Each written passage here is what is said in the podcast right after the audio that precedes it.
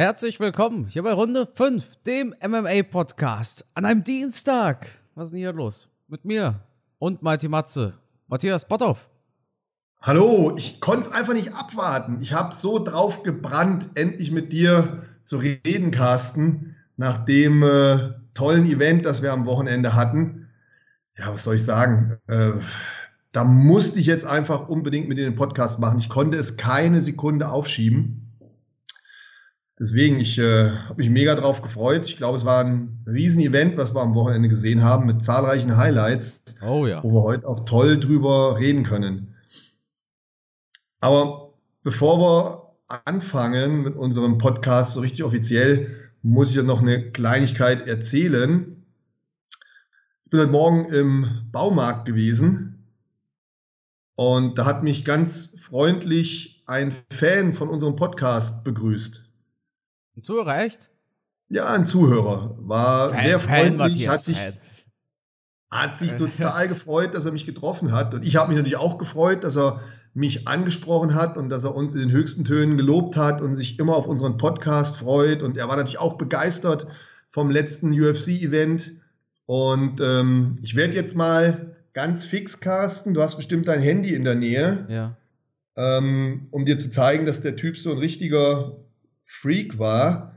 Der hat ein mega geiles Tattoo auf dem Arm gehabt. Das schicke ich dir jetzt mal zu. Freak, hier Freak im positiven Sinne, ja, weil Matthias nicht, dass er jetzt zuhört und sich denkt, hä, warum nennt mich Matze ein Freak?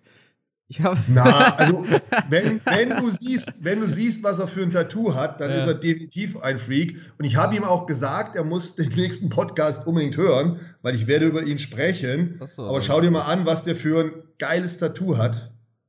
Nachricht geht gerade raus. Guck mal. Alter Schwede, das ist mal ein Fan. Das ist ein echter Fan. Alter. Also Freak, oder? Das kann man schon Freak nennen. Ja, das ist Nate, äh, er, hat ein, er hat ein Nate Diaz-Tattoo. Ich, ja. ich kann es dir mal beschreiben. Das ist ein Nate Diaz-Tattoo. Ähm, und das ist eine Szene aus Diaz vs. McGregor 2. Da, jeder kennt, glaube ich, diese Szene, wo Nate Diaz so blutüberströmt diesen Mittelfinger zeigt und dabei lacht. Ich nehme mal an, das ist aus dem Fight, äh, aus dem McGregor-Fight. Das ist Geil, Alter, das ist krass. Ja, super, ist, ne? Alter, ja also ganz, geil. ganz liebe Grüße gehen von uns raus an den netten Herrn, den ich im Baumarkt getroffen habe. Ähm, ja, war schön heute Morgen. Versüßt einem den Tag. Ich finde es immer schön. Voll das geile Tattoo. Ja, ich finde es immer schön, wenn man so nette Menschen trifft, die, die dann auch mal Danke sagen und sich freuen, dass ihnen der Podcast gefällt oder unsere YouTube-Videos. Ähm, finde es eine schöne Sache. Also Ganz herzlichen Dank dafür. Ja, ehrlich, voll cool. Ähm, geil, sogar ein, sogar ein Mitarbeiter, ne? Ey, ja, und ich habe ihm extra gesagt, ich muss das fotografieren, ich muss das dem Carsten zeigen. ja, Mann, ey, total geil. Der freut sich doch am Wochenende, hat er dann seinen Lieblingsfighter, der kämpft doch hier gegen Jake Paul am Samstag. Samstag ist das schon. Ja, jetzt am Samstag ist Nate Diaz gegen Jake Paul. Ich, weiß, ich, ich wurde jetzt auch auf meinem Podcast angesprochen. Ja, ne? Also klar, ich habe jetzt angefangen mit dem Training. Ich habe es nicht einmal ausfallen lassen. Ich bleibe fleißig und äh, wir, wir, quatschen da auch cool. immer über den Podcast. Mir tut immer noch alles weh. Also es, jedes Mal, wenn es besser wird, gehe ich ja halt wieder hin und dann tut es wieder alles weh. Das ist quasi dieser, dieser Kreislauf.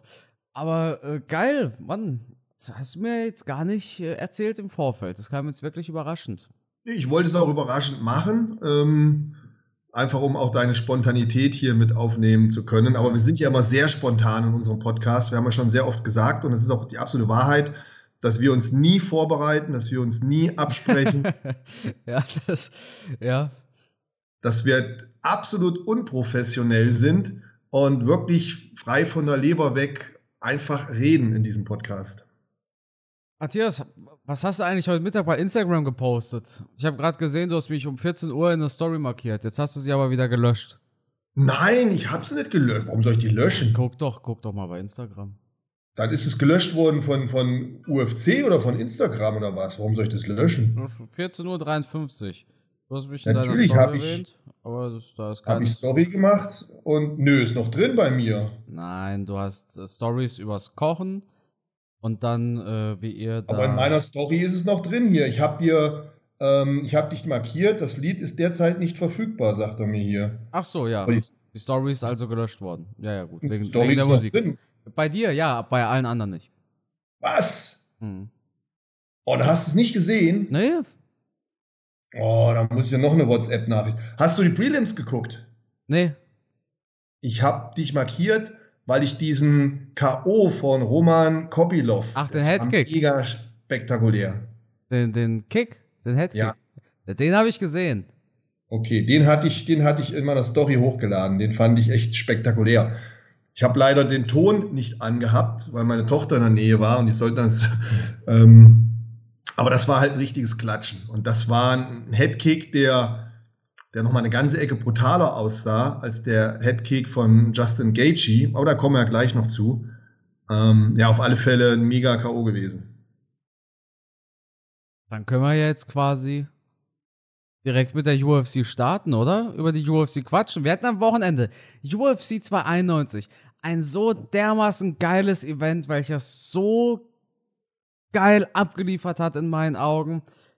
Die Prelims sollen gut gewesen sein. Ich habe es nicht geschaut. Ein paar von euch wissen ja, ich stream dann immer ab 4 Uhr und äh, auf YouTube, aber ich bereite dann die ganzen Sachen vor und ähm, deshalb bin ich leider so casual und informiere mich dann erst im Stream darüber, wie denn die Prelims liefen. Matthias, was war denn so aus, also wir hatten Roman Kopilov, was hatten wir noch? In den Prelims Der Bonfim, der hat doch abgeliefert. Bonfim, der hat äh, gewonnen durch Choke, durch eine Submission. Ähm, aber für mich halt am spektakulärsten war wirklich dieser Headkick Knockout von Roman Kopilov. Das war echt ein geiles Ding. Also, und das vor allem, weil er in der ersten Runde auch harte Treffer hinnehmen musste. Aber dann in der zweiten Runde, wie gesagt, mit diesem Kick zurückgekommen ist. Ja, ansonsten Bonfim, du hast es schon gesagt, hat auch abgeliefert, hat auch seinen Kampf gewonnen. Ähm, ja, war, war allein die Prelims war schon, war schon gut. Da war schon einiges Spektakuläres dabei. Jetzt springen wir rüber zu der Main Card. Da kann ich endlich auch mitreden. Ich will ja casual, weißt du. Ich frage mich echt, so rein prozentual, wie viele Leute die Prelims eines Pay-Per-Views gucken. Ich starte dazu wieder mal eine Umfrage hier auf Mach Spotify. das mal, würde mich auch interessieren, ja.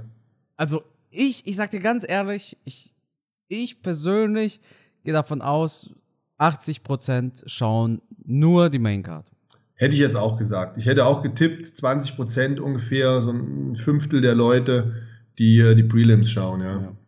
Aber wir meinen auch wirklich die Prelims live schauen, Highlights danach oder so. Also, jetzt Das zum Beispiel dieses, ja, das zählt nicht, nee.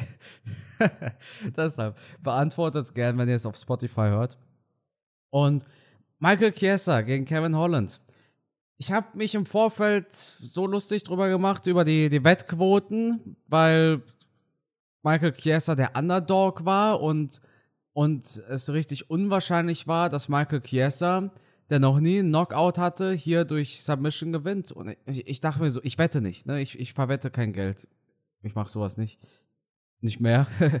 und ich habe ich hab gesagt, Alter, also wenn ich wetten würde, dann Chiesa Submission ist easy money.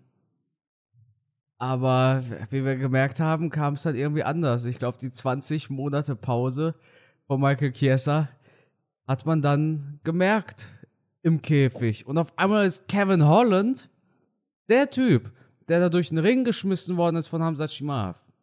Trifft hier auf einen Submission-Spezialisten. Und er bringt ihn zum Abklopfen? Hä? Ja, ein berechtigtes Hä?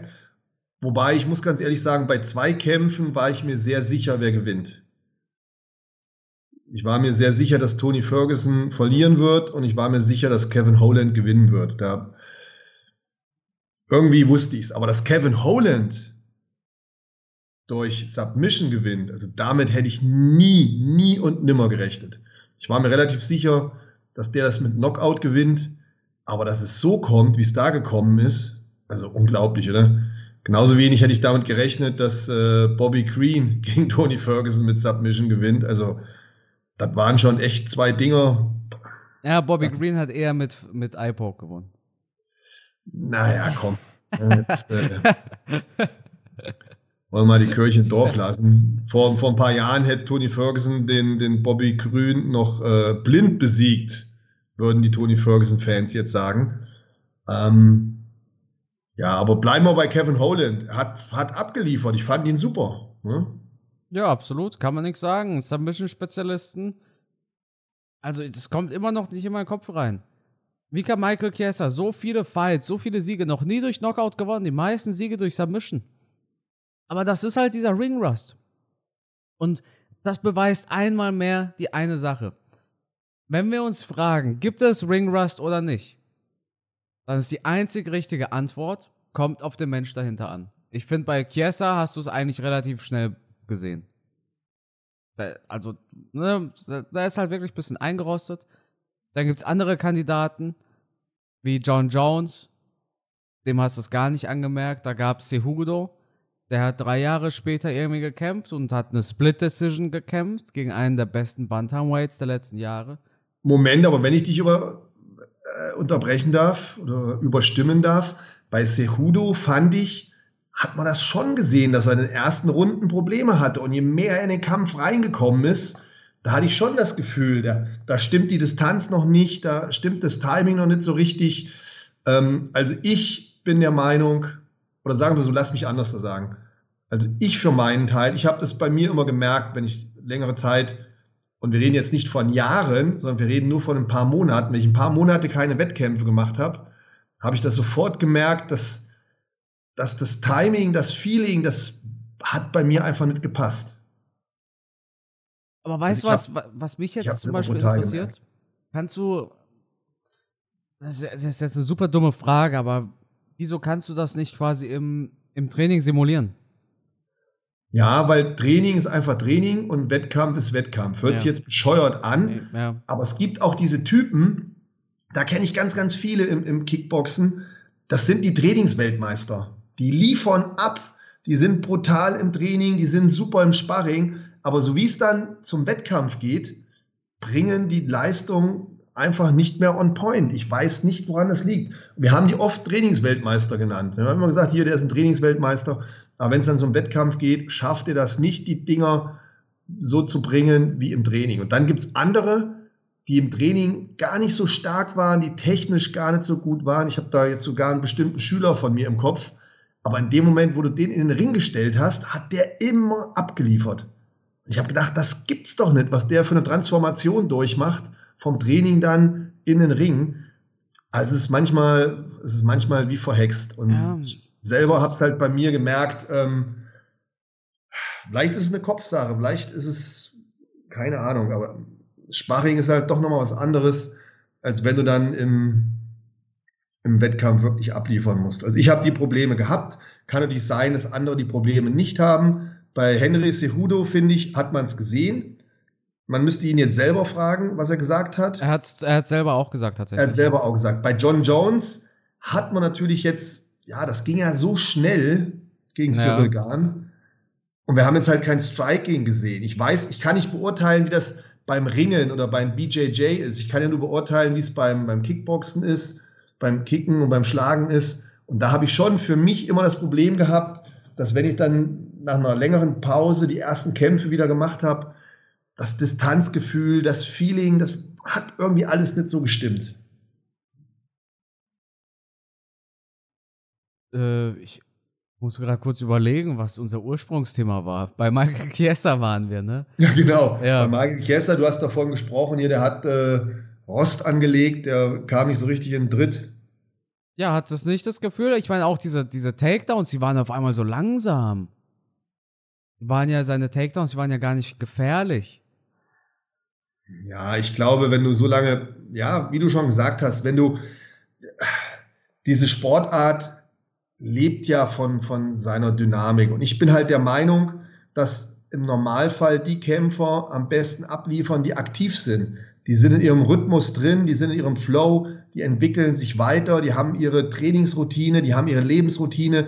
Und wenn die einmal unterbrochen ist, dann ist es sehr schwer, an alte Leistungen wieder anzuknüpfen. Das gelingt eigentlich nur wenigen. McGregor, bestes Henry, Beispiel.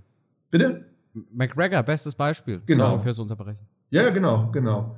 Viele schaffen das nicht mehr, an alte Leistungen dann anzuknüpfen. Ähm, du musst einfach in diesem Flow drin bleiben. Und bei Henry war es vielleicht so, dass er durch die vielen Athleten, die er trainiert hat, einfach noch mehr drin war im Theming, im, im, im Training, als ein McGregor, der dann vielleicht sich doch mehr zurückgezogen hat und natürlich nicht andere trainiert hat in den Rahmen, wie das ein Henry Cejudo gemacht hat. Ne? Bei John Jones, ich, ich weiß es nicht. Ne? Wie gesagt, der Kampf war einfach zu kurz.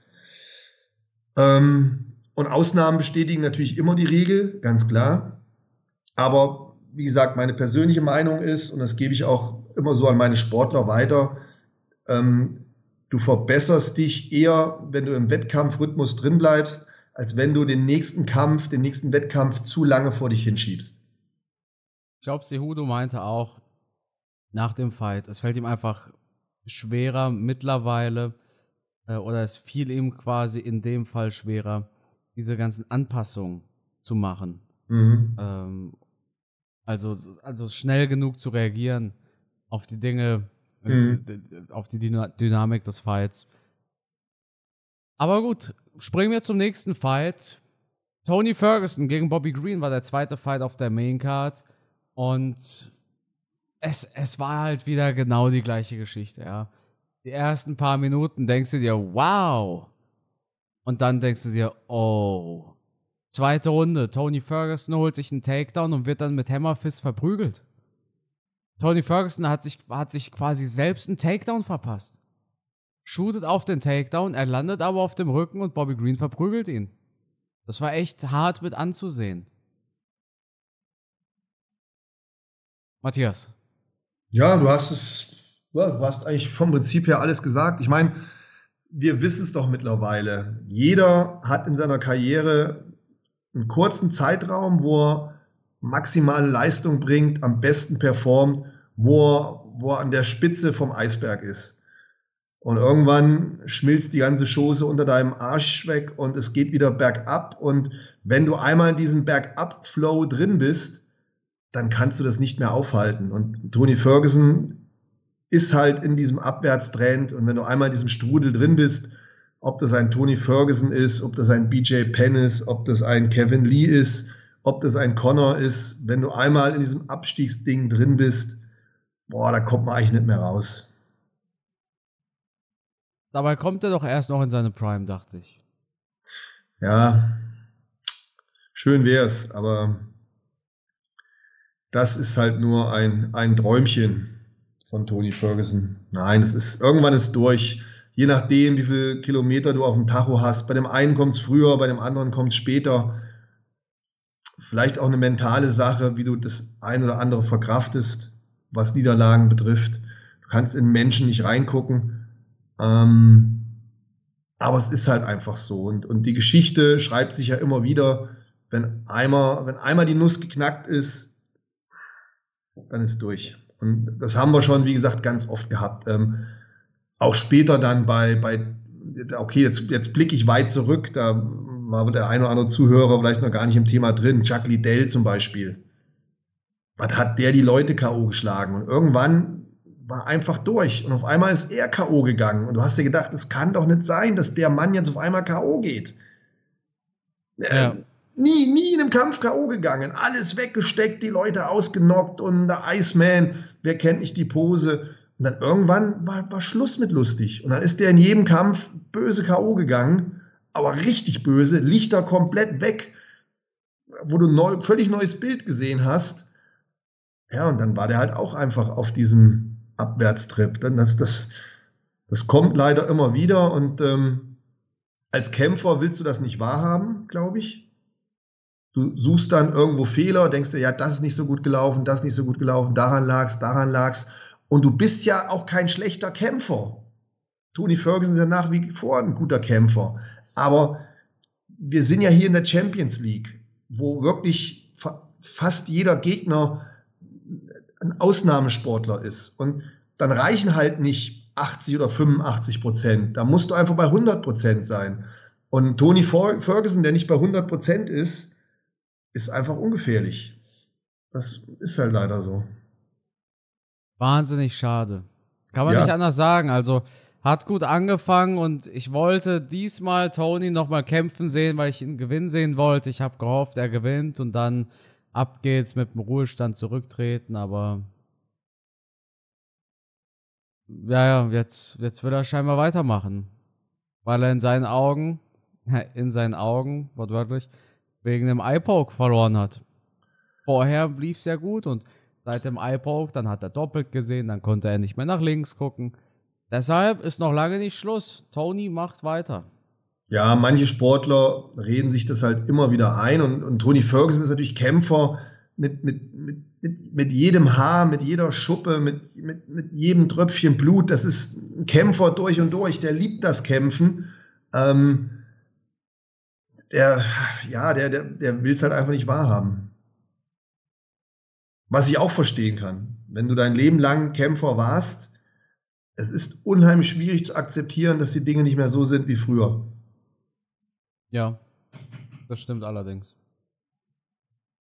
Und wenn er nicht mehr kämpft, da, da bricht halt echt was weg in seinem Leben, ganz klar. Ne? Ja. Und ähm, den Absprung zu schaffen, das ist sau schwer. In anderen Sportarten ist das nicht so schlimm. Ne? Wenn dann in der Formel 1 ein, ein, ein Fahrer, da hast du ja auch viele, die keine Weltmeistertitel mehr holen, die irgendwo hinterherkutschen. Ja, ist in Ordnung. Ne? Im Tennis, ja, dann siehst du auf einmal nicht mehr ganz vorne bei den Grand Slams. Beim Skifahren, ja, dann fahren sie halt hinten ein bisschen rum. Alles nicht so schlimm. Ne? Beim Fußball, dann wechseln sie in irgendeine Liga in Timbuktu oder weiß der Teufel was und kicken da noch ein bisschen mit. Alles in Ordnung.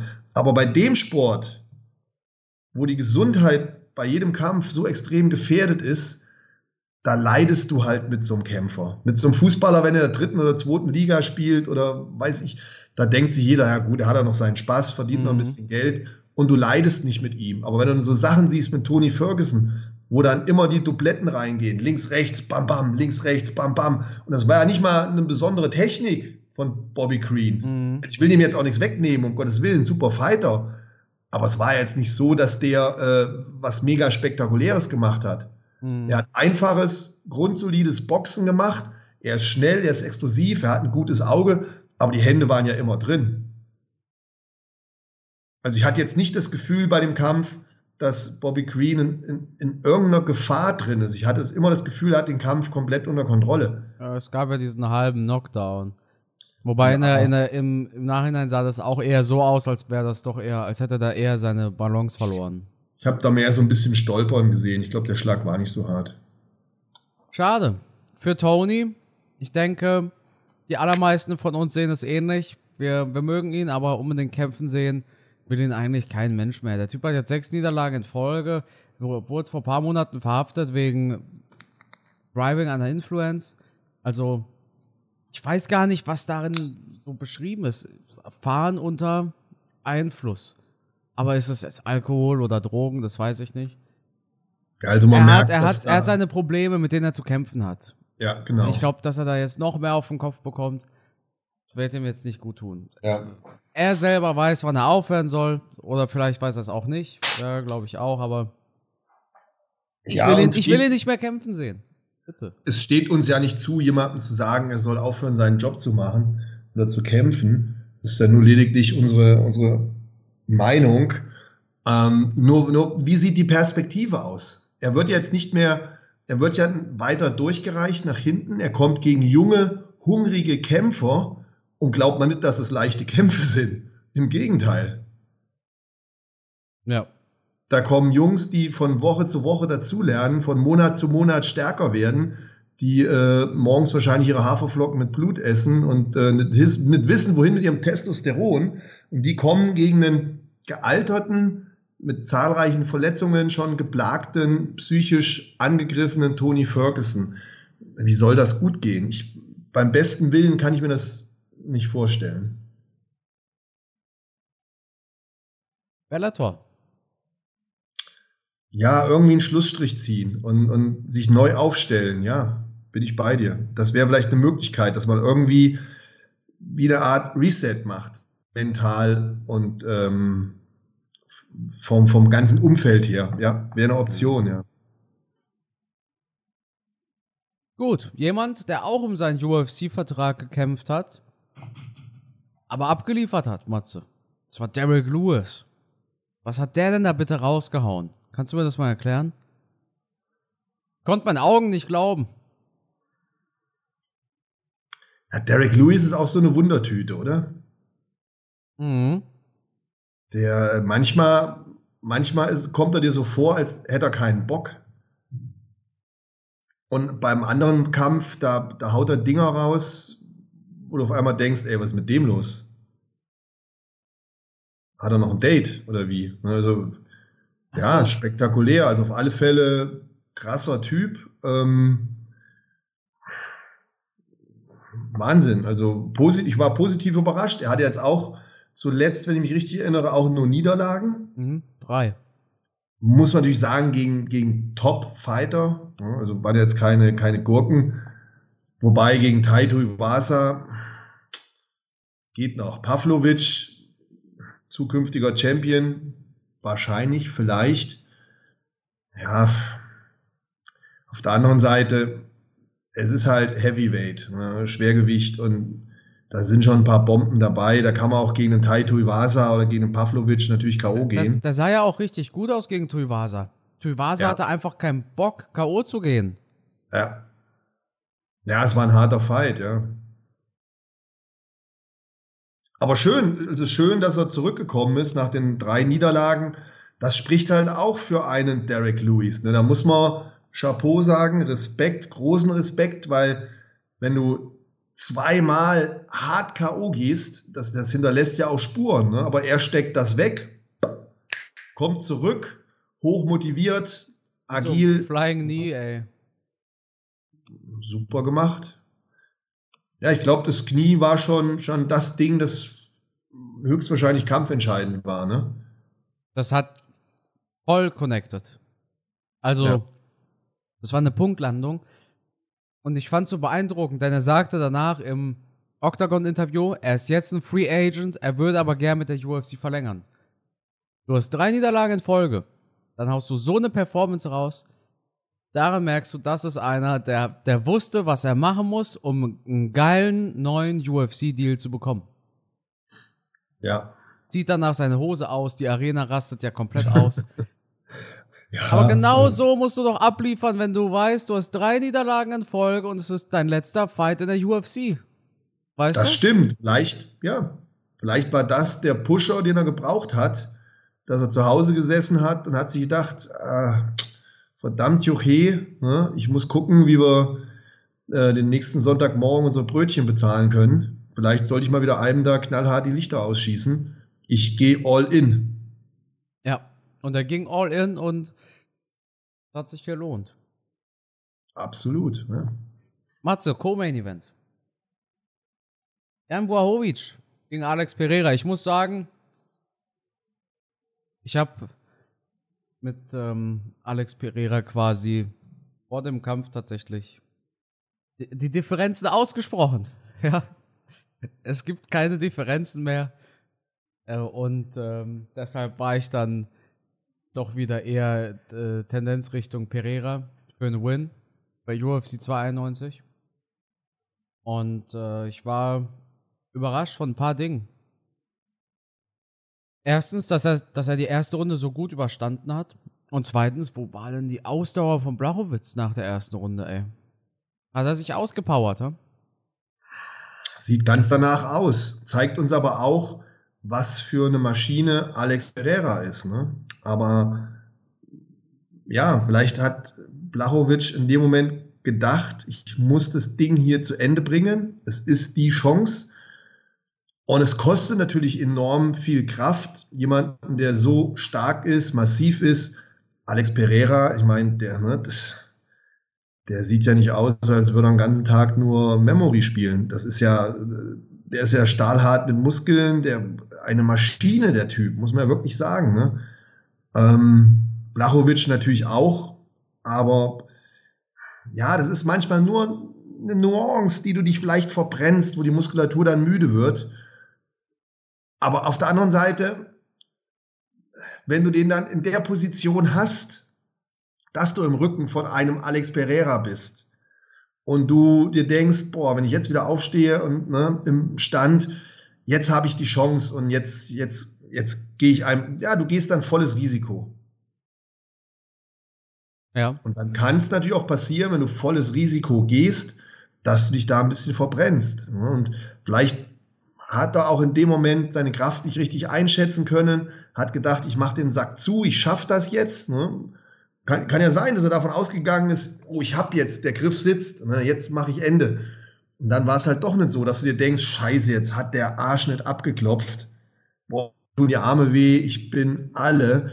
Kann ja sein. Ne? Auf der anderen Seite, das war natürlich auch ein, ein harter Kampf. Also ich finde schon, dass der Kampf nicht enttäuscht hat. Da war Action drin. Du hast gesehen, dass beide an ihre Leistungsgrenzen gegangen sind. Das muss man halt irgendwo respektieren. Ne? Und die, die schmeißen ja nicht mit Wattepäuschen. Das heißt, wenn ein Blachowitsch zuhaut oder ein Pereira, die schmeißen ja da schon mal einiges rein an Bums. Also es kann durchaus passieren. Und gegen, gegen Ankalaev hat Blachowitsch ja gezeigt, dass er auch über die Runden gehen kann.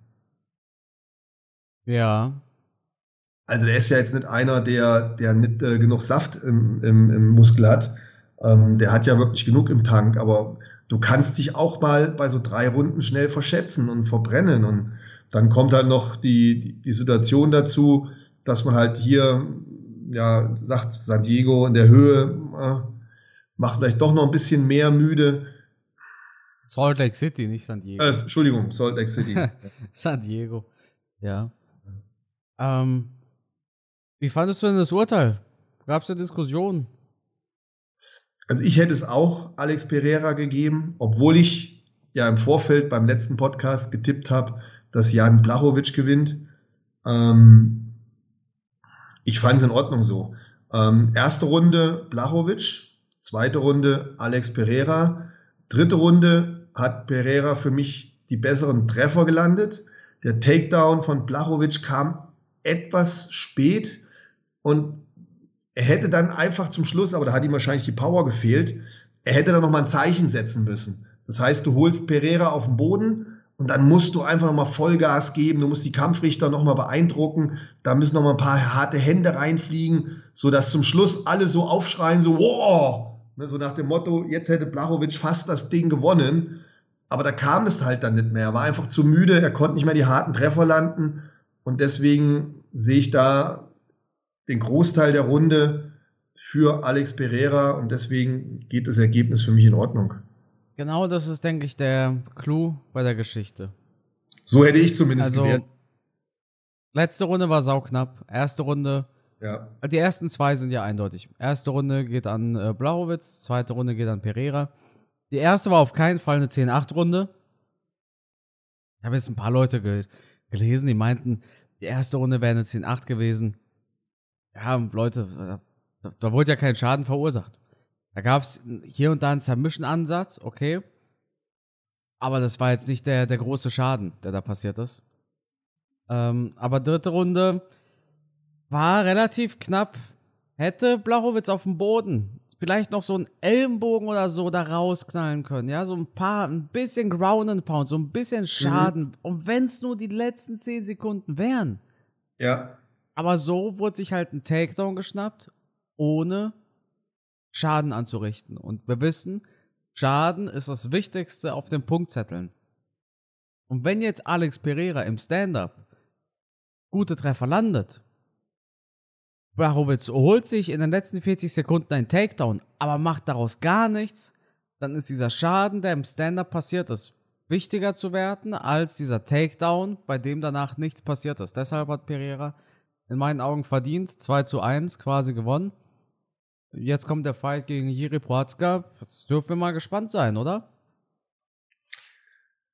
Puh, das ist auf alle Fälle ein Fight, der, der verspricht, ein Feuerwerk zu werden. Denn sowohl Prochatzka als auch Pereira, die schmeißen beide Bomben und sie sind beide Kämpfer, die immer wieder mal ihre Deckung vernachlässigen. Das hat man auch hier bei Pereira gegen Blachowicz gesehen. Also auch Blachowicz ist ein, zwei Mal sehr gut mit dem linken Haken durchgekommen. Da ist Alex empfindlich. Also wenn ich gegen den kämpfen müsste, Gott bewahre, er würde mich töten, ja, weiß ich. Aber man sieht halt doch ganz oft, Die rechte ist unten, auch wenn er einen linken Haken schlägt, wenn er nach vorne geht. Also er hat da eine Öffnung drin. Alex Pereira ist zu schlagen. Adesanya hat es gezeigt. Und ähm, ich glaube, wenn Jiri und Alex aufeinandertreffen, dann gibt das eine richtige Materialschlacht. Und da ist dann nur eine Frage der Zeit, bis einer von beiden K.O. geht. Also definitiv ein Kampf, der nicht über die Zeit gehen wird. Dann würde ich sagen, springen wir zum Main Event. Das war ein Fight, bei dem habe ich zwar gedacht, dass der nicht äh, so lange geht, aber dass er so kurz ist, habe ich dann auch nicht erwartet. Wieder in Utah, wieder in Salt Lake City, wieder ein Headkick. Dustin Poirier versus Justin Gaethje. Boah, also es kam mir aber auch so spontan, so aus dem Nichts, oder Matthias? Was war so deine allererste Reaktion, als du das gesehen hast? Wow, hätte ich jetzt nicht mit gerechnet. Also ich habe schon damit gerechnet, dass einer von beiden KO geht. Da war ich mir eigentlich ziemlich sicher, weil man kennt es ja sowohl von den Kämpfen von Justin als auch von Dustin und auch schon als sie damals gegeneinander gekämpft haben, die gehen beide nach vorne. Das sind, also, die gehen beide volles Risiko, die sind beide technisch gut. Also, dass jetzt Dustin hier K.O. gegangen ist, hat mich nicht überrascht. Im Umkehrschluss, es hätte mich auch nicht überrascht, wenn es genau umgedreht gewesen wäre. Ja. Also, dass bei den beiden ein Kampf über die Zeit geht, das ist schon echt spektakulär. Gerade über fünf Runden kann man sich das einfach nicht vorstellen, weil da einfach jedes Mal egal wann die kämpfen, egal ob Gaethje kämpft oder, oder ähm, Poirier, wenn die kämpfen, die, die landen immer harte Treffer. Also die sind halt einfach Topfighter, muss man sagen. Und deswegen, so wie die aufeinander zugehen, mit, mit der Energie, mit der Technik, mit der Anspannung, mit dieser Dynamik, ist einfach spektakulär. Und klar, wenn dann mal eine Hand oder ein Fuß durchkommt, dann gehst du halt K.O., da kannst du nichts machen. Das ist Jetzt, wie gesagt, für mich keine Überraschung gewesen. Ähm, wo Gaethje jetzt den Kick hergeholt hat, das war schon spektakulär, weil er erst mit der, mit der hinteren Hand, mit der rechten, hat er erst nach vorne geschlagen. Das heißt, die Schulter war schon vorne und dann hat er aus der Hüfte raus den Kick nachgeholt und dann noch ähm, so getroffen, dass, dass äh, Poirier K.O. gegangen ist, wobei der die Hand noch dazwischen hatte. Also ja. es war nicht so, dass das Dustin jetzt eine schlechte Deckung hatte. Die Hand war noch dazwischen und trotzdem war der Kick so hart, so präzise und so gut getroffen, dass obwohl die Hand dazwischen war, der Block, die Deckung nicht gut genug war und Dustin ähm, ja, da K.O. gegangen ist. Äh, spektakuläre Aktion, muss man schon sagen. Wobei ich kann auch hier nur sagen, wenn ich glaube, wenn die zehnmal gegeneinander kämpfen, das kann jedes Mal 5-5 ausgehen. Also sie haben beide die Waffen, um den anderen zu schlagen. Gaethje natürlich nach wie vor beeindruckend. Beeindruckend dafür, dass man den Eindruck hat, er hat sich weiterentwickelt. Er bleibt bei der Dynamik, er bleibt bei der Power, aber es sieht so aus, als würde er einen Tick überlegter kämpfen als früher. Ich habe noch Anfang des Jahres im Podcast gesagt, Gaethje wird Ende des Jahres kein Top-5-Fighter mehr sein. Er wird die Enttäuschung des Jahres. Äh, ich glaube, das ist einer meiner schlimmsten Hot Takes, die ich in der Runde 5 ja. Geschichte hatte. Aber ja. man muss natürlich eine Sache dazu sagen. Wenn ich recht gehabt hätte, dann hätte ich mich natürlich, ähm, da hätte ich jetzt Lotto gespielt. Ja, also wäre wär Gaethje Ende des Jahres wirklich eine Enttäuschung geworden. Ich hätte Lotto gespielt. Ähm, ja, was ein, was ein toller, grandioser Fighter. Schade für Dustin, der da in meinen Augen die erste Runde gut gemacht hat. Der da Schaden angerichtet hat. Es gab diesen kleinen Chicken Dance von Gaethje, also Poirier hat da schon Damage anrichten können. Hat am Ende aber nicht gereicht. In dieser High-Kick-Knockout, weil der kam aus dem Nichts. Wahnsinnig gut vorbereitet, wahnsinnig geile Geschichte. Jetzt gibt es zwei Optionen. Option 1 ist, Gaethje trifft auf den Sieger von Oliveira gegen Mahachev. Es gibt keinen Zweifel daran, dass der Typ sich nochmal einen Titelfight verdient hat. Die kämpfen halt im Oktober. Man könnte natürlich auch so einen BMF-Kampf gegen McGregor machen, ja. Ich denke, ich denke, da hätte keiner ein Problem damit. Gaethje erst recht nicht. Du verdienst mit keinem Fight so viel wie mit McGregor. Und am Ende kämpfen die alle fürs Geld. Gegen McGregor will ja jeder kämpfen, aber da geht es um die Kohle. Nur rein sportlich gesehen bringt es Gaethje relativ wenig. Wobei ich der festen Überzeugung bin, da hat McGregor keine ja, Chance. Aber, aber Matthias, sportlich gesehen kann sich Gaethje in zehn Jahren von sportlich gesehenen Erfolgen nichts kaufen. Nein. Weißt du, was ich, ich meine?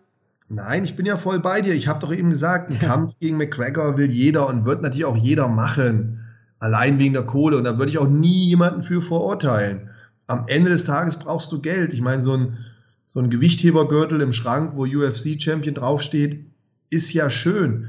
Aber den kannst du halt nicht essen. Ne? Und jeder hat seine Familie, jeder will einen gewissen Lebensstil haben, jeder muss an das Alter denken, wo du dann vielleicht auch als Kampfsportler das eine oder andere Wehwehchen hast. Und der Gürtel, der wird ihm ja nicht weglaufen, weil Gaethje wird sagen, ja, McGregor, pff, den pump ich weg. Und danach habe ich immer noch genug Zeit, mir den Titel zu holen. So wie Pori. Zweimal ja. gegen McGregor gekämpft und dann erst einen Titelfight gegen Charles.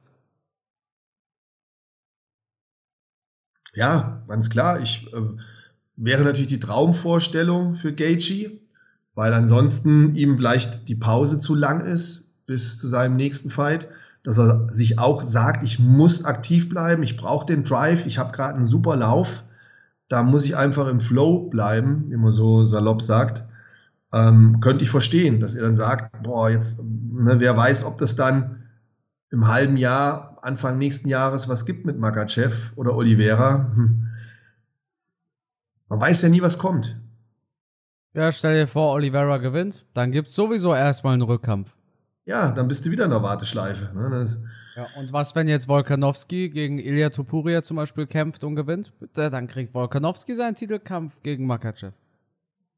Ja, das ist, ähm, da muss man sich natürlich auch vielleicht nach Alternativen umschauen. Richtig. Und, und jetzt, wo er Top of the Pop ist, ich meine, muss er aktiv bleiben. Ja, absolut. Auf der anderen Seite, es gibt ja dann keinen anderen Kampf mehr, der für ihn interessant wäre. Er hat nach hinten gekämpft, hat Fisiev geschlagen. Er hat jetzt äh, mit Dustin gekämpft. Also, was wollte man einem, einem Gaethje anbieten, was für ihn interessant wäre? Es gibt nur, in meinen Augen, McGregor oder Titelkampf. Genau. Ja. Meine Worte. Gut. Dann würde ich sagen, war es das mit UFC 291. Wir haben am Wochenende. ach so, ich war traurig. Ja, warum? Steven Wonderboy Thompson und Pereira. Ach ja, das ist ausgefallen. Nee, nicht Pereira, wie heißt er? Ähm, Doch. Brasilianer. Doch, ne? Michel Pereira. heißt auch Pereira, ja? Ja, ja. Ich dachte schon, ich rede gerade schon wieder Quatsch. Ist aber auch schon spät. Ich habe einen langen Tag hinter mir. Bin ja. seit 7 Uhr am Arbeiten. Wahnsinn. Also Jetzt, morgens, wo wir aufnehmen, ist es 10 Uhr. 7 Uhr morgens. Ne? Ja, ja. Nicht 19 Uhr. nein, nein, 7 Uhr morgens. Jetzt ja, ja. wirklich heute einen stressigen Tag gehabt. War viel Action, viel um die Ohren gehabt. Hab auch schon hardcore trainiert heute. Kickboxen gemacht. Und jetzt zu später Stunde, 22 Uhr, sitze ich hier im Büro und darf mit dir ein bisschen schnuddeln. Auch keine Arbeit. Nein, ist mir ein Vergnügen. das ist Freizeit. Das ist, ja, Deswegen habe ich mir das ja als, als Highlight des heutigen. Tages aufgehoben. Genau. Ja. Äh, Pereira hat äh, sein Gewicht verpasst um drei Pfund. Und Wonderboy hatte schon mal gegen einen übergewichtigen Gegner gekämpft. Das war Darren Till. Damals hat Wonderboy verloren und er sagte sich, hey, nee, die, die Fighter müssten lernen, dass es nicht okay ist, das Gewicht zu verpassen. Sie sollen Profis bleiben. Und deshalb nimmt er den Kampf gegen Pereira nicht an. Zu Recht in meinen Augen, oder? Ja, ähm, ich, ich finde es okay. Ähm, auf der anderen Seite, manchmal wissen wir auch nicht, vielleicht kam sie mir auch irgendwo gelegen. Vielleicht hat er selber das eine oder andere Wehwehchen gehabt dass er sich gesagt hat, oh, das passt mir jetzt ganz gut. Ja. Ähm, aber prinzipiell, gut, die meisten werden jetzt sagen, ja, aber die paar Gramm macht es jetzt so viel aus. Jein, wird man immer drüber streiten können. Aber letztendlich ist ja das Problem, dass, dass du nicht weißt, wie hart hat mein Gegner Weightcut gemacht. Und jetzt nehmen wir mal an, du, Wonderboy, hast richtig hardcore Gewicht runtergeschüttelt und bist dadurch etwas geschwächt. Also, ne?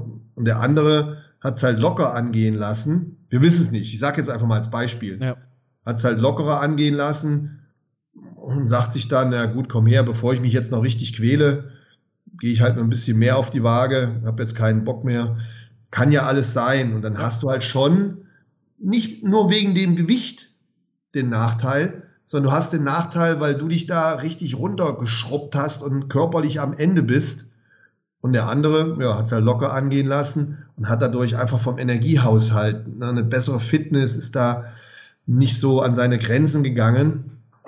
Und dann ist natürlich da nochmal ein Vorteil, ähm, der sich gerade dann in, in, Salt Lake City dann, ne, wo es ja noch eine andere Luft ist, man schwieriger atmet, dann tatsächlich vielleicht genau die paar Prozent sein können, die dann Wonderboy am Ende fehlen. Also ich glaube, man darf da einem keinen Vorwurf machen, wenn er sagt, ich nehme den Kampf nicht an. Hat ja, glaube ich, ein Diaz damals auch so gemacht, hat gesagt, hier, nö, ne?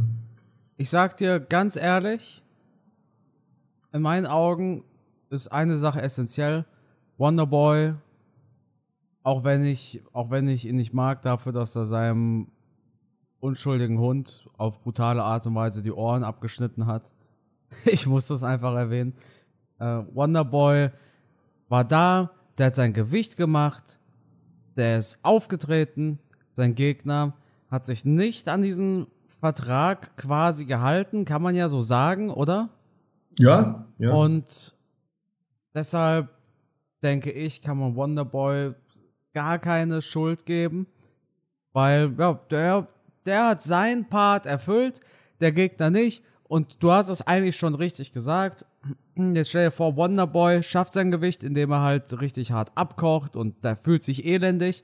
Und der Gegner sagt, naja, ich mache jetzt nicht ganz so einen harten Weightcut. Ich gebe zwar einen Teil meiner Gage ab, aber ich gewinne wenigstens. Ich, ich gehe dann viel fitter in den Fight ja, das ist, das wird bestimmt schon mal eine Motivation hinter einem misslungenen Weightcut gewesen sein. Ach, der Gegner nimmt doch eh an, wenn er mein, mhm. wenn er mhm. die 20% bekommt. Ich, ich muss aber auch eine Sache dazu sagen. Normalerweise gibt es ja in Las Vegas zum Beispiel, du verpasst Gewicht, du bekommst noch mal eine extra Stunde Zeit. Ne? Das bedeutet, mhm. du hast zwei Stunden für die Weigh-ins und du kommst dann quasi zur letzten Minute rein und du bekommst dann nochmal eine Stunde Zeit. Da hast du quasi drei Stunden. In Utah ist das nicht der Fall. In Utah, du verpasst dein Gewicht, du hast verkackt. Also das macht jeder Bundesstaat in den USA anders. In Las Vegas hätte Michelle Pereira noch eine Stunde gehabt, aber weil sie in Utah waren und dort eben die Regeln der Utah Athletic Commission gelten, hieß es, nee, Pech gehabt, du hast verkackt. Krass, das wusste ich nicht. Ja. Also ich muss eh nicht gestehen, ich habe, ähm, was witzig ist, mein, mein Trainer, mit dem ich schon seit, seit ähm, über 40 Jahren zusammenarbeite, der sitzt übrigens hier gerade auf dem Fahrrad und macht Training. Ich sehe das hier auf meinem Monitor, auf den Kameras. Der ist gerade vor dem Fitnessstudio. Mhm. Mal so nebenbei. Der könnte das jetzt bestätigen. Ich habe also auch mal einen Kampf gehabt und habe mein Gewicht nicht geschafft. Ähm, da hatte ich dann auch diese Stunde Zeit. Und da kann ich noch dran erinnern, wie ich, wie ich zwei, drei Trainingsanzüge übereinander anhatte. Also alles, was wir an Klamotten irgendwie dabei hatten, inklusive seinem Trainingsanzug. Und dann bin ich draußen gerannt. Und er hat die ganze Zeit mit mir geschimpft. Wenn du dein Gewicht nicht schaffst und die ganze Vorbereitung für den Arsch war, oh, war der sauer. Der war so sauer. Und ich hatte eine Stunde Zeit, dann bin ich da gerannt und gerannt und dann kann ich mich noch dran erinnern, wie ich da in der Umkleide stand, splitterfasernackt und er mich mit dem Handtuch abgeruppelt hat, als würde er mir die Haut abziehen wollen. Und dann bin ich auf die Waage und hatte dann mein Gewicht geschafft. Ähm, naja, geile Geschichte, kann mich noch daran erinnern. Aber ich habe es dann zum Glück zumindest geschafft, ja. Ja. Das ist es. Ich habe den Fight ja. übrigens auch gewonnen. Echt? Hm? Sehr cool. Ja. Lange her. Lange wie, la wie lang? Wie alt warst du da? Über 30 Jahre her. Über, Aber da gab es das schon. Da wirst du ja 19 oder so gewesen sein. Ja, ja. Ach so, so jung. Ja, jetzt bin ich Anfang 50, 30 Jahre zurück. Ja. ja. Ja, Ein- war ein- ich. 51 bist du geworden, ne? Genau. Ja. Sag, guck mal. Wie alt werd ich, Matze? Ähm, du bist äh, 26, ne? Oder? Nee. Ich bin 25. 25. Ja, ja. Aber Gut, ich aber- werd, ich werd 26. Ich hab, ich hab dich gefragt, wie alt werde ich? Und du hast 26 als Zahl geantwortet. Deshalb hast du ja quasi doch recht. Von daher. Ja, ja, also so ganz grob hatte ich es schon in Erinnerung. Ja. Wann hast du Geburtstag? Das weiß ich jetzt Im nicht Mai, mehr. im Mai. Im Mai erst. Mhm. Also schon, vor- du hast mir doch gratuliert sogar.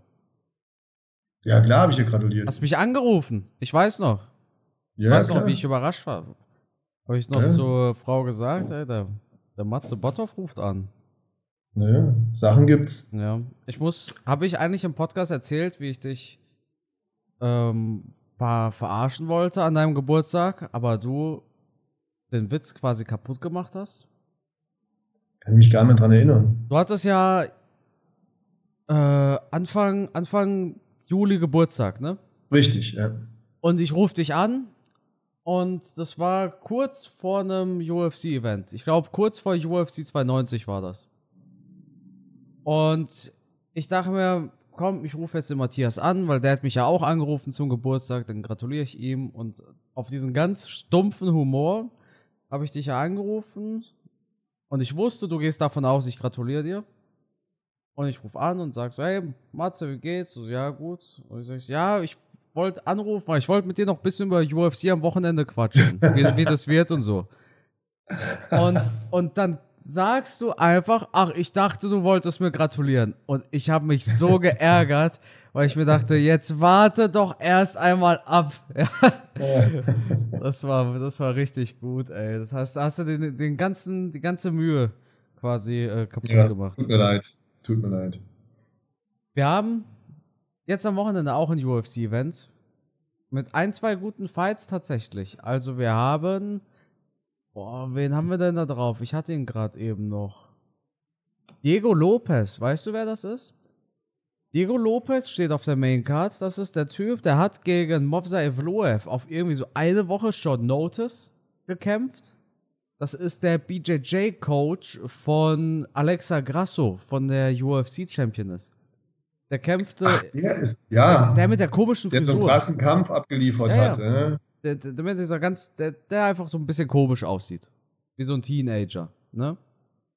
Ja. Der kämpft jetzt am Wochenende. Ich denke, dass der abliefern wird. Wir haben Jessica Andrade, die irgendwie schon wieder kämpft. Jessica Andrade wird einfach zur weiblichen, zur weiblichen Andrea Lovski. Bei jeder dritten Fight Night haben wir die irgendwie drauf, oder? Also die gefühlt ist die mega aktiv, aber im Gegensatz zu Arlovski ist ja liefert sie eigentlich immer noch mal besser ab, oder? Wobei sie jetzt auch zwei Niederlagen hatte. Äh, Hm. was ist denn eigentlich mit Clay Guida? Ich mache mir da schon bald Sorgen. Der hatte seinen letzten Fight im, im April. Naja, immerhin, es geht ja noch. Der hat doch sonst immer gekämpft. Aber Jessica Andrade hat tatsächlich dieses Jahr schon, schon dreimal gekämpft und jetzt wieder. Äh, zweimal, Schon, äh, die letzten zwei Male wurde sie gefinisht. Oh, wer weiß. Hoffen wir mal. Hoffen wir mal, dass sie da äh, gut abliefern kann.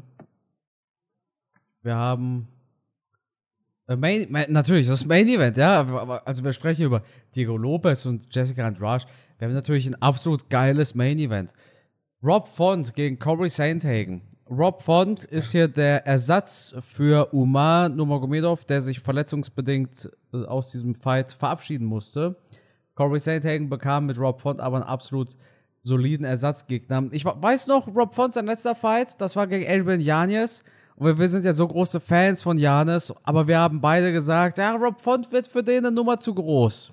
Ja, der Schritt genau. kommt zu früh. Und dann, Genau. boah, Rob Font hat da so schöne Boxkombinationen rausgehauen. Ja. So ein Ja. geiler Boxer. Und in Sainthagen Absolut. haben, haben wir auch so einen athletischen Virtuosen im Käfig. Weißt du, was ich meine? Ja, absolut. Absolut. Der jetzt zwei Siege in Folge hat gegen Yadong Song und gegen Chito Vera.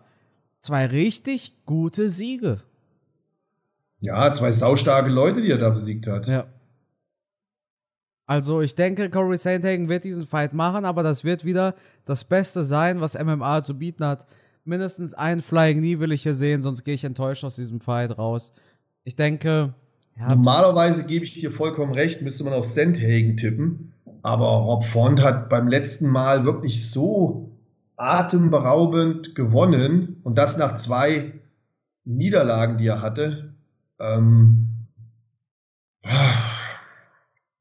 das, das wird, ich glaube, das wird kein langweiliges Ding. Also ich bin da mal echt gespannt. Langweilig auf gar keinen Fall. Das auf gar keinen Fall. Beides sehr gute Techniker im Stand. Ähm, Sandhagen kann vom Prinzip her alles. Also spannende Geschichte. Ja. Matthias, dann würde ich sagen, war es das mit dieser Episode? Jawohl. Wollen wir jetzt viel noch über Jake Paul und Nate Diaz sagen, oder? Boah, ich. Also ich freue mich ja immer, einen Nate Diaz zu sehen. Aber dieses Boxding, also ich bin eigentlich der Meinung, er verliert das. Matthias, ich würde jetzt aufpassen, wenn du das nächste Mal in den Baumarkt gehst, ne? Ja, ich habe da auch Angst, dass ich da schon im Eingangsbereich von so einer Basketballplatte erschlagen werde. ähm, das war's Aber dann. sind wir mal ehrlich. Das war's Nate dann. Diaz wir haben einen mich, Zuhörer weniger. Nate ja. Diaz ist für mich ähm, der manifestierte MMA-Fighter. Ja, ja. Das ist kein Boxer für mich. Ja? Nate Diaz ist doch jemand, der, der durch, seine, durch seine Flexibilität, durch, durch, durch diese, all die Dinge, die er macht, sowohl am Boden als auch im Stand, dass, dass das ganze Kämpfen, was er macht, ist komplett auf MMA ausgelegt und überhaupt nicht auf Boxen. Allein wie er steht, wie er sich bewegt, das, das ist alles nicht auf Boxen ausgelegt. Er ist auch niemand, der hart schlägt. Er ist jemand, der, der eher über die Quantität kommt, der viele Hände macht, der, der auch nicht die allerbeste Deckung hat. Ne? Also ganz vom Stil her durch und durch MMA-Kämpfer. Und deswegen, ich sehe da nur Nachteile für ihn im Boxring. Ja, kann man eigentlich nicht besser sagen. Ich denke auch, dass Nate, naja, der wurde schon von Masvidal, also sorry an den Homie aus dem Baumarkt, aber Nate wurde schon von Masvidal echt gut, gut getroffen im UFC-Fight. Erinnerst du dich? Auf der anderen Seite sah er gegen Tony Ferguson wieder richtig gut aus. Es war halt ja, auch Tony, Tony Ferguson. Ja, es, war halt Tony, ja, es war halt Tony, ja. Weißt du, wer auch auf der Karte steht? Lese ich jetzt gerade. Jeremy Stevens. Echt? Jeder, jeder kennt Jeremy Stevens. Natürlich. McGregor hat ihn berühmt gemacht. Mit diesem Who the fuck is that guy? Jeremy Stevens mit einem Sieg aus den letzten zehn Fights. Beeindruckende Statistik. Ja, hat aber dem Dings hier, dem, dem Dings, dem Glatzkopf hier, den, den Kiefer gebrochen im Kampf. Ähm, fällt mir der Name nicht ein. Der letztens gegen äh, Rodriguez verloren hat. Wie heißt er denn? Hä? Wann hat der denn gegen. Ach so, doch, tatsächlich. Der hat gegen Josh Emmett gekämpft. Josh Emmett, ja, genau. Ja, ja. Der hat Josh Emmett damals den Kiefer gebrochen. Das war, weißt das Witzige ist, diese äh, zehn Fights und ein Sieg haben genau nach diesem Josh Emmett Fight angefangen. Was? Der hat schon mal geboxt gegen Josie Aldo im April. War aber ein Unentschieden. Alter, Jeremy Ja, mein Stevens, Gott, macht mal halt für die Kohle. Was soll's? Ja. Genauso wie das Nate Diaz für die Kohle macht. Aber Nate Diaz ist für mich einfach kein Boxer. Nein, aber ist ein geiler Typ. Sei ihm gegönnt. Der promotet das Ganze auch gar nicht. Ich glaube, dem ist Diaz, es gar nicht so wichtig. Diaz ist genial. Ich liebe den. Ich, weil er immer, immer eine geile Story liefert, weil er immer geile Kämpfe, Entschuldigung, weil er immer geile Kämpfe macht, weil er auch einfach das Kämpfen, also guck, wenn du mal im Internet schaust, von, von, von Kind auf schon, die ganzen Kämpfe, die er gemacht hat und alles die, die lieben das ja auch. Ne? Ja. Und auch diese eingeschworene Gruppe mit denen, die da trainieren und machen und tun. Ich finde das richtig geil.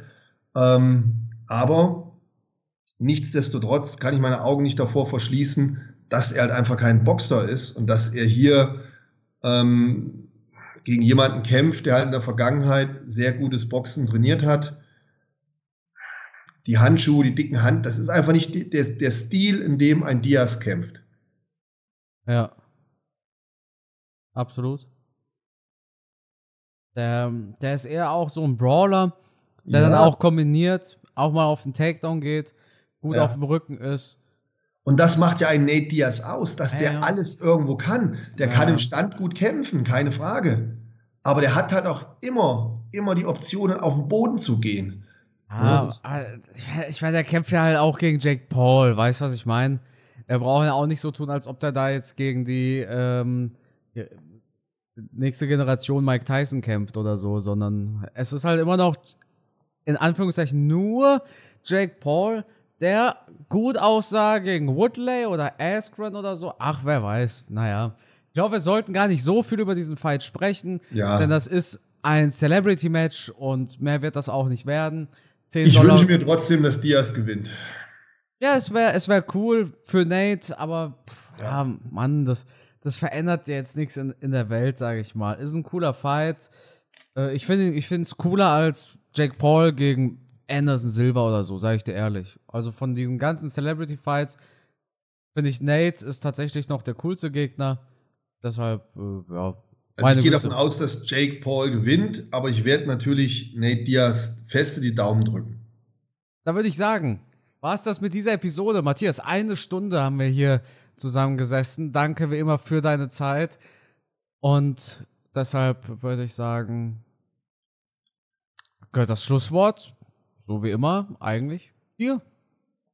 Ja, der Dank geht natürlich auch an dich, lieber Carsten, und aber auch vor allem an all diejenigen, die unseren Podcast hören. Und ich habe ja heute wieder hautnah erleben dürfen. Ich sage extra hautnah, weil das Tattoo kriege ich einfach nicht aus dem Kopf ähm, ich habe heute hautnah erleben dürfen, wie, wie schön das ist, wenn man so eine Fanbase hat, wenn die Leute sich das anhören, dass wir ihnen eine Freude machen können.